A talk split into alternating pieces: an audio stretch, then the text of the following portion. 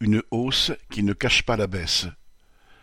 Le gouvernement, relayé par toute la presse et les médias, a annoncé fièrement que les pensions de retraite, en fait celles du régime général, allaient augmenter de 5,3% au 1er janvier 2024.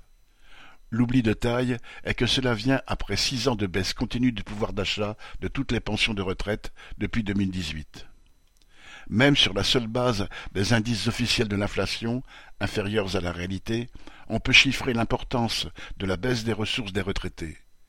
Les hausses de prix cumulées de 2018 à 2023 se montent à environ 14,9%.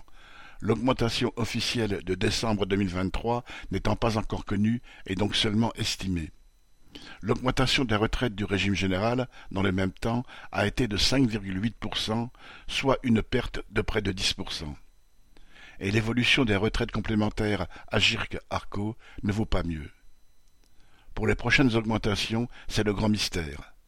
Derrière la mise en scène sur les fortes hausses des pensions, il y a la brutale réalité de la baisse des moyens de vivre de millions de retraités. Paul